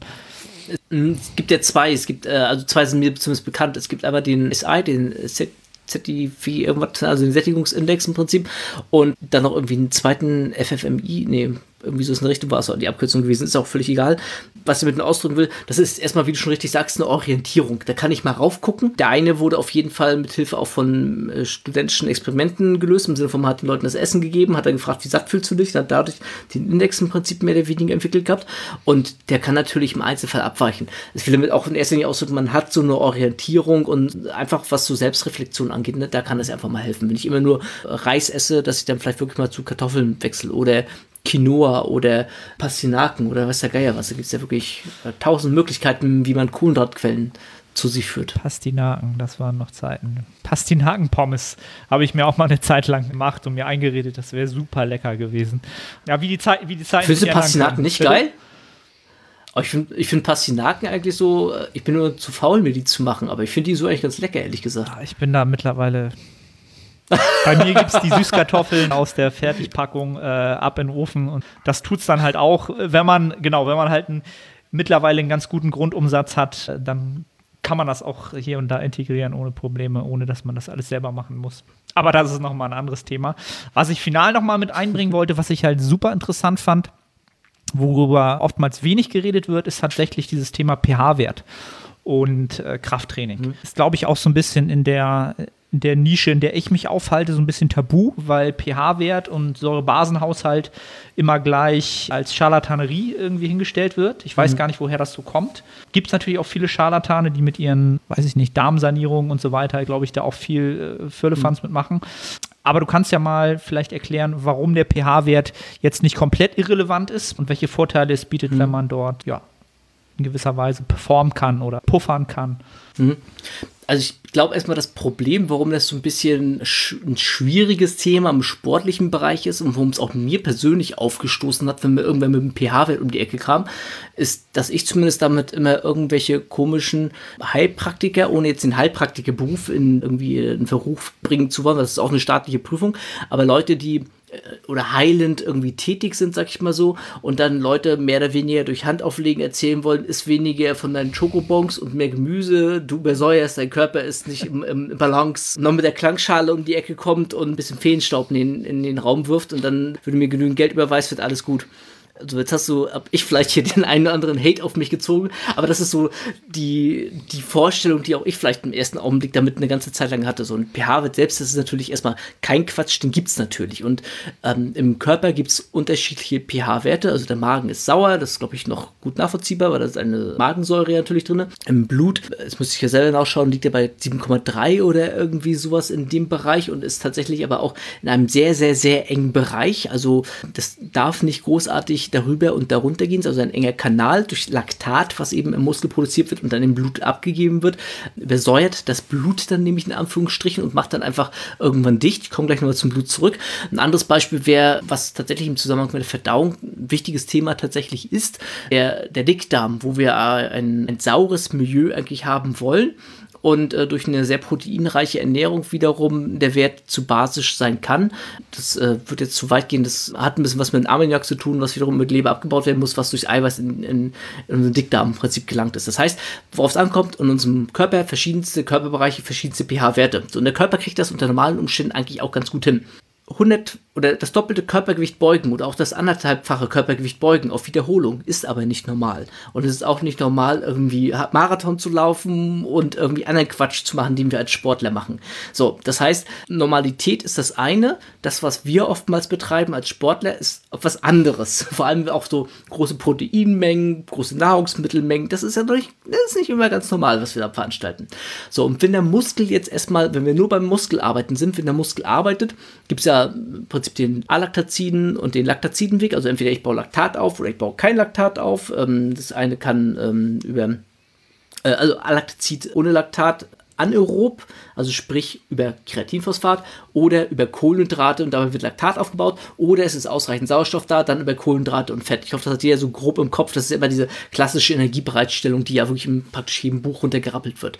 Und intensives Training, schnelles Training, schnelles Muskelanspannen, das erfordert oder führt letztendlich, man nennt es umgangssprachlich, zu einer Sauerstoffschuld. Sprich, der Körper kann das nicht mit ausreichend Sauerstoff gewährleisten im Augenblick, sondern macht es im Prinzip Lactazid oder Alaktazid, auf jeden Fall anaerob, nämlich ohne Sauerstoff. Also entweder über Kreatinphosphat und wenn es über ein paar Sekunden hinweg hinausgeht, so ein typischer Kniebeugensatz oder ein typischer Bodybuilding-Satz, dann über die Kohlenhydrate. Das heißt, unser pH-Wert steigt in dem Augenblick erstmal im Körper an, weil Laktat produziert wird als Abbauprodukt. Das Laktat wiederum senkt den, den pH-Wert im, im Muskel selbst und das wiederum sorgt dafür, dass bestimmte, dass gewisse Enzyme, die für diese Energiebereitstellung verantwortlich sind, dass die runterreguliert werden. Der Körper schützt sich im Prinzip einfach davor. Deswegen, was ich sagte, der Körper ist ganz gut im Reinen. Ja, das so Training, das kriegt er nämlich auch hin. Das heißt, dieses Laktat, das muss irgendwo hin. So, und wo geht das hin? Alles, was Muskel ist und was wir nicht brauchen, in unser Transportsystem, nämlich das Blut. Blut, sagte ich schon, hat einen gewissen Korridor bloß, wo es was haben darf. Also muss das Laktat auch von dort weg. Wo kommt es jetzt hin? In die Leber. Dort wird es abgebaut, dort wird es recycelt. Die Leber wiederum hat aber auch nur ein gewisses äh, Pensum, was sie gewährleisten kann, um es mal so ganz bildhaft zu beschreiben. Und Also kämen wir wieder zum Anfang zurück. Es kann nicht mehr genügend oder kann nicht weiteres Laktat einfach stumpf ins Blut rein. Das ist diese anaerobe Schwelle, wo quasi wir in einem, einem Bereich sind, wo der Körper zu viel Laktat ins Blut reinbekommt, als er es abbauen könnte. Da kommen wir normalerweise mit einem normalen Pumpertraining jetzt in dem Sinne lokal, äh, global gesehen, für den ganzen Körper gesehen nicht rein. Aber lokal kann so Muskel zumachen. Das kennt man so mit Pumpsätzen oder irgendwie sowas oder Restpause, sonst irgendwas. Wenn du auf einmal irgendwie, weil du so viel Wiederholungen gemacht hast, du kannst ihn einfach nicht mehr anspannen, so richtig, weil er einfach nur dicht ist in dem Augenblick. Ja, dann ist einfach in dem Augenblick einfach nur der pH-Wert im Muskel, der Muskel übersäuert in dem Augenblick. Das geht ja auch schnell wieder vorbei, ne? wenn wir eine Minute warten oder auch 30 Sekunden plus, dann können wir wieder ein paar Wiederholungen machen, weil einfach das Laktat sich abgebaut hat. Gleichzeitig belaste ich aber den Gesamtorganismus mit der ganzen Geschichte und so kann sich eben durchaus auch so ein, so ein Bizeps-Training oder aufs Brusttraining beispielsweise jetzt auswirken, sag ich mal so. Da habe ich zwar den Muskel, der ist zwar ausgeruht, ich habe meine Brust bisher noch nicht belastet, aber im Körper Körper schwimmt im Blut schon eine gewisse Menge Laktat rum und ich kann gar nicht mehr so viel aus meiner Brustmuskulatur äh, rausschleusen. Das ist gerade sehr vereinfacht alles. Das, wir sprechen hier nicht von, von zehn Wiederholungen mehr machen im Training, sondern mehr sowas so letzte Übung, letzter Satz, da vielleicht nochmal die halbe Wiederholung mehr rauspressen, die ich normalerweise nicht gekriegt hätte. An der vielleicht auch zwei Wiederholungen, ne, dass wir so eine Vorstellung haben. Also wirklich im Minimalbereich oder eben, wo ich das als tatsächlich benefiziere, wo, wo ich auch äh, überrascht bin, dass das bisher tatsächlich ein geringes Thema ist. Ich habe darüber schon, ich glaube, vor anderthalb Jahren oder so schon das erste Mal einen Text geschrieben gehabt für Wettkampf-Bodybuilder. Also jeder, der schon auf einer Bühne gestanden hatte, du standst ja auch schon mal auf der Bühne, kennst das ja auch, du spannst an die ganze Zeit maximale Kontraktion der Muskulatur die gesamte Zeit über. Und irgendwann stehst du da wie Maikäfer und pumpst einfach nur die ganze Zeit, einfach weil du in die Sauerstoffschuld reingekommen bist, weil der pH-Wert deiner Muskulatur im Prinzip am Limit ist und du einfach nicht mehr weiter anspannen kannst. Und irgendwo muss es ja hin in dem Augenblick.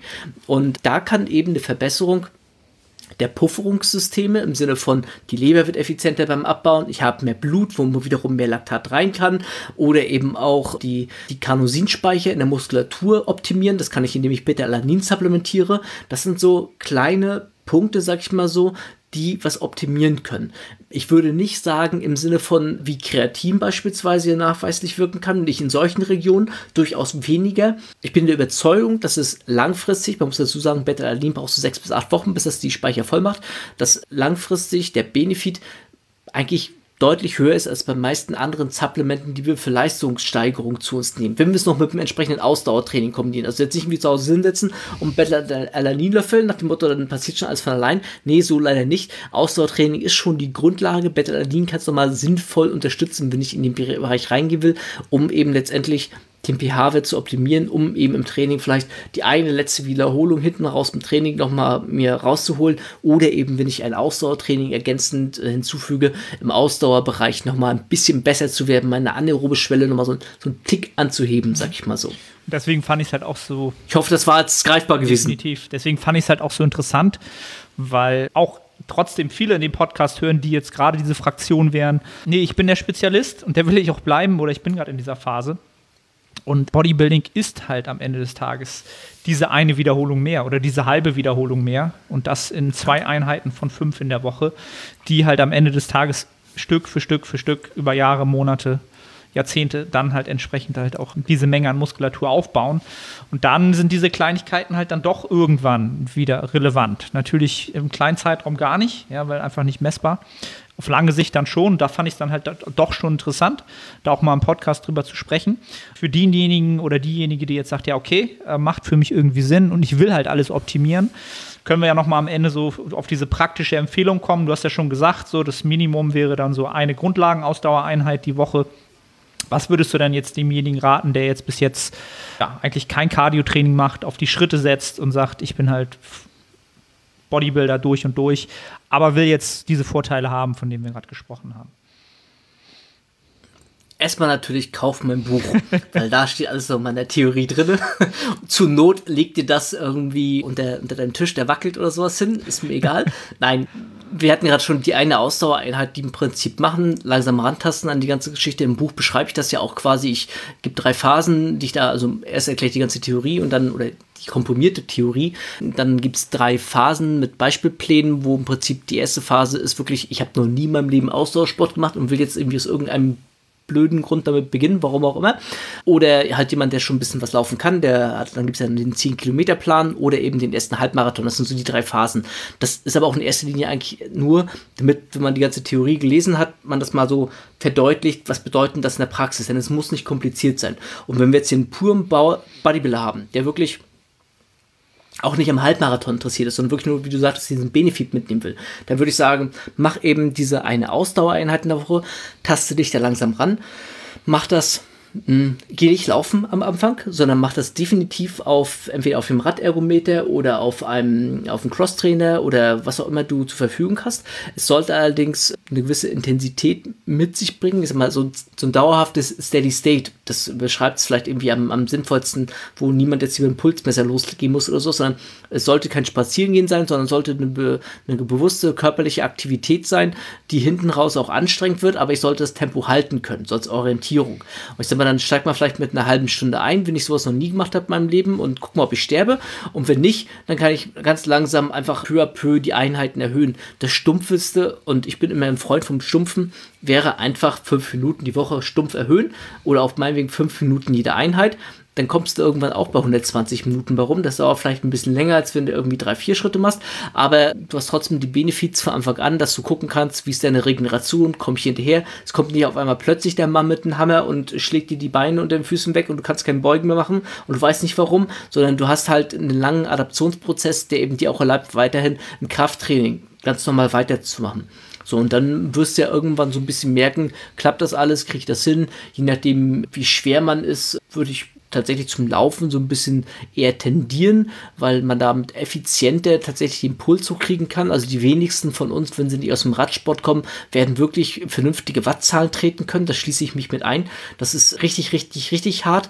Ich weiß nicht, du hast ja gesagt, du hast einen Klienten, der Radsport macht, der wird das bestimmt bestätigen können, dass das kein Zuckerschlecken ist, so richtige Wattzahlen auf dem Ding dauerhaft zu treten. Am besten auch mit einer gewissen Pedalumrundung. Ich weiß jetzt den Begriff dafür nicht. Und das kriegen wir als normale Hobbyathleten in der Regel eigentlich gar nicht so in, in dem Sinn hin. Deswegen ist Laufen eigentlich effizienter. Da muss man aber auch wiederum sehen, kriegt das Sportler das hin. Also, was ich sagte, wenn einer 80, 90, 100 Kilogramm wiegt und noch nie gelaufen ist in seinem Leben, dann, dann ist das der erste Weg in die Verletzung rein. Das sollte man natürlich dann auch nicht machen. Da, ähm, wenn man insbesondere wirklich der reine Bodybuilder bleiben will, dann eben auf dem Radergometer bleiben. Man kann es vielleicht auch kombinieren, vielleicht die ersten 20 Minuten auf dem Rudergerät, wenn es einem zu langweilig ist und dann eben danach aufs Rad rauf oder irgendwie sowas. Also so ein bisschen Abwechslung reinbringen und dann eben sich nach und nach peu à peu an die 120 Minuten einmal die Woche herankämpfen, auf nüchtern Magen das Ganze auch ruhig. Da geht es wirklich nur darum, das vielleicht auch nochmal als wichtigen Gedanken. Training sollte immer, dieser Begriff sagt ja eigentlich schon, Training sollte etwas verbessern, irgendwas optimieren in dem Augenblick. So Muskelaufbau, äh, andersrum, Krafttraining soll unsere Muskeln aufbauen, am besten noch vielleicht die Kohlendrahtspeicher entleeren. Radfahren oder Laufen oder Schwimmen oder whatever man macht in dem Augenblick, soll vor allem den Fettstoffwechsel optimieren trainieren. Und Fettstoffwechsel heißt nicht, mein Bauchfett, was ich habe, jetzt hoch in mein, mein, meine Brust gehen, wo ich es wegtrainieren kann, sondern wir dürfen ja auch nicht vergessen, in jeder Muskulatur sind ja auch Fetttröpfchen vorhanden. Das sind die ersten Fettsäuren, die überhaupt verbrannt werden. Das heißt, bevor mein Körperfett durch reines Training wirklich verbrannt wird, bevor mein, mein Speckbauch quasi durchs Laufen weggeht, da geht so langsam nach einer Stunde wirklich tatsächlich erst los, mehr so 90 Minuten, weil vorher werden erstmal die Fetttröpfchen aus der Muskulatur verbrannt. Das heißt, was trainiere ich erstmal in erster Linie? Ich trainiere erstmal die Enzymaktivität, dass quasi diese Fettstoffwechsel überhaupt bei mir optimiert wird und da wiederum profitiere ich dann auch in meiner Alltagsaktivität, denn wenn ich im Need-Bereich drin bin, also spazieren ginge, will ich ja Fettstoffwechsel haben und den äh, optimiere ich dadurch, dass es überhaupt möglich ist. Ich optimiere die Freisetzung der Fettsäuren und ich optimiere aber auch den Leberstoffwechsel, dass Leber, die Leber im Prinzip den Blutzuckerspiegel stabil halten kann und Laktat im Prinzip recyceln kann. Das bedarf alles Trainings im Sinne von, dass eben auch Enzyme dran stand, äh, notwendig für sind, die wirklich optimiert werden können mit dem entsprechenden Training. Und das vielleicht so für den Hinterkopf, dass diese Ausdauereinheit selbst, die dient nicht dafür, dass ich da die Kalorien wegballer bis zum geht nicht mehr und irgendwie mein Wochenpensum an Körperfett verloren habe, sondern das ist eigentlich in allererster Linie wieder eine Verbesserung meiner körperlichen Fähigkeiten, die ich wiederum nutzen kann in anderen Tätigkeiten. Sei es, dass ich vielleicht beim Krafttraining die ersten ein, zwei Wiederholungen über den Fettstoffwechsel lösen kann, weil ich einfach äh, so gut von meiner äh, Durchblutung her bin und so viel Sauerstoff da ist und so viel Puffersystem habe. Oder sei es, dass ich eben, während ich spazieren gehe, effizienter Fett verbrenne, weil mein Körper einfach das inzwischen hinbekommt, dass der Fettstoffwechsel einfach ja, funktioniert, wie er funktionieren sollte beim gesunden Menschen. Wir sind ja oftmals oder nicht jeder da draußen ist unbedingt gesund und nicht gesund sein und krank sein sind auch nochmal zwei verschiedene Dinge. Also im Sinne, der Körper ist nicht unbedingt zwangsläufig immer im Optimum. Und dafür ist das Training ja in erster Linie da. So und alles weitere dann, da muss man dann im Einzelfall gucken, ne? wie bei den 5 Ws, ne? warum willst du noch mehr machen und so weiter und was ist dein Ziel und so weiter und so fort. Aber der reine Bodybuilder, eine Einheit, zwei Stunden langsam rantasten und dann eben gucken, was welches, welches Kardiogerät sagt dir zu. Und wie ich auch schon sagte, wenn die Schwimmhallen dann irgendwann wieder offen haben und man da so ein bisschen Fable für hat, dann wäre tatsächlich sogar mein, meine, meine größte Empfehlung, such dir irgendwo ein Schwimmbad, wo du vielleicht sogar irgendwie 15, 20, 30 Minuten mit dem Rad hinbrauchst. Das wäre optimal, dann hast du schon mal die erste halbe Stunde weg. Dann gehst du ins Becken, machst da eine halbe Stunde bis eine Stunde zügiges Schwimmen, sowas in dem Sinne, wie man es selber hinbekommt. Dann vielleicht auch nicht, wenn man ein guter Schwimmer ist, das durch Technik ausgleichen, sondern wirklich arbeiten im, im Schwimmbecken. Also sprich, es gibt so Leute, die können richtig gut kraulen und die, die fließen dann eigentlich nur so rum. Nee, nee, nee, nee, dann bitte Brust schwimmen und so, dass es anstrengend ist in dem Augenblick. Also es soll wirklich aus der Puste machen. Man sollte danach irgendwie wirklich das Gefühl haben, ich habe hier was getan. Dann wieder aufs Rad, nach Hause fahren, Einheit ist durch, optimal für einen Bodybuilder gewesen, was auch so Gelenke und ganz körperliche Belastung im Prinzip angeht. Wollen wir hoffen, dass es bald wieder soweit ist. Für alle unter euch, die jetzt sagen, okay, irgendwie macht das, scheint das für mich attraktiv zu sein. Ich möchte das gerne mal ausprobieren. Frank, erklär, äh, oder sag den Leuten, wo sie das Buch bekommen und wo sie dich sonst finden, falls sie äh, mehr von dieser Thematik erfahren möchten, darüber erfahren möchten. Ja, das, das Buch gibt es ganz normal auf Amazon. Ansonsten, mich selbst findet man auf Instagram unter dem Begriff Hybridathlet, einfach zusammengeschrieben. Und wenn man Hybridathlet in seine Browserleiste oben eingibt und ein .de dahinter setzt, kommt man sonst auch auf meine Hybridathletenseite, wo das Buch verlinkt ist.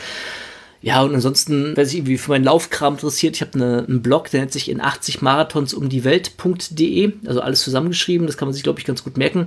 Da habe ich dann auch äh, Fotos und Berichte so von den ganzen Marathons, da kann man sich auch meine Wettkampfform anschauen. Da stehen auch ein paar Texte so über Beta-Alanin, habe ich was geschrieben, über zu viel Muskelmasse, übers Trinken, also auch so Sachen, die durchaus auch so ein, so ein äh, Grenzsportler, wie ich es vielleicht bin, irgendwie interessieren, ähm, die ja vielleicht fürs Bodybuilding ganz interessant sind.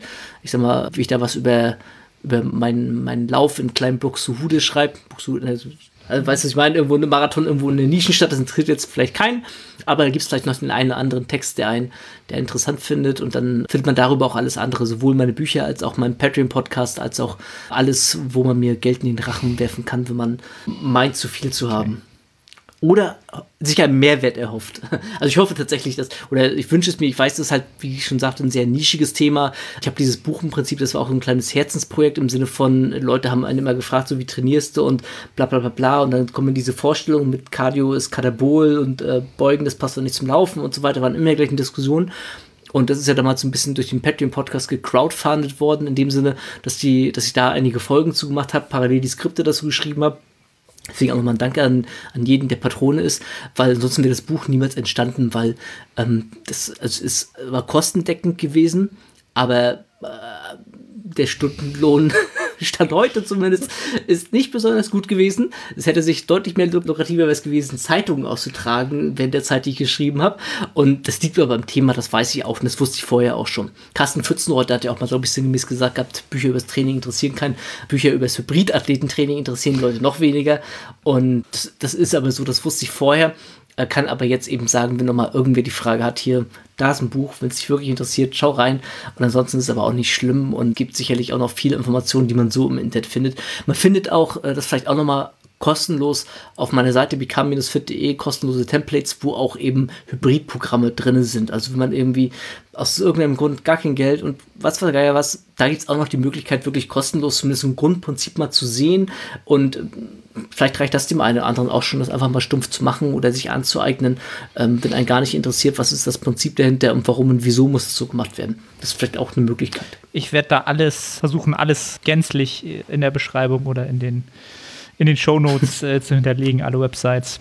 Und dann äh, bin ich gespannt, wie viele Leute jetzt äh, ein bisschen mehr Cardio-Training machen. Frank, ich danke dir für deine Zeit, für den Input wieder. Wieder sehr, sehr viel Spaß gemacht. Und ja, schaut euch das Ganze an, wenn ihr da Bock drauf habt. Ich bin so ein bisschen getriggert tatsächlich. Auch sicherlich vielleicht ein bisschen durch, durch die aktuelle Situation. Mal sehen, was da so kommt.